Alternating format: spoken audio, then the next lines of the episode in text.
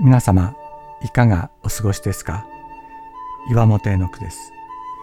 今日も366日元気が出る聖書の言葉から聖書のメッセージをお届けします。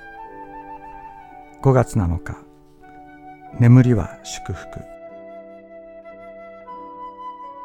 近年の睡眠研究によって私たちは眠っている間に日中起きた事柄を整理し必要なことを長期記憶に保存したり辻褄の合わないことに一定の解決を与えようと脳が働いているということが分かってきています。苦しい時こそ十分な睡眠が必要なのかもしれません。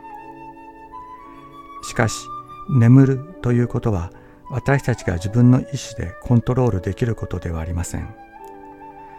心配事があったり極度に緊張すると眠りたくても眠れない状態になります。また自分の意志で目覚めることもできません。詩篇の作者は自分に眠りを与え目覚めを与えるのは神だと告白しました。彼はこの時命を狙われる逃亡生活の中にありました。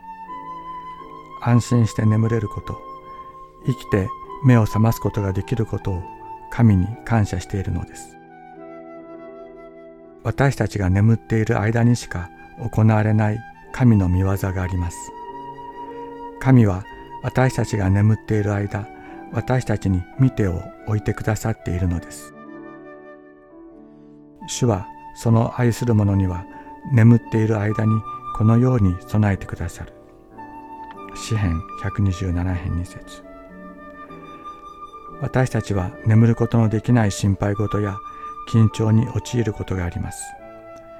心身のバランスを崩して眠れなくなることもあります。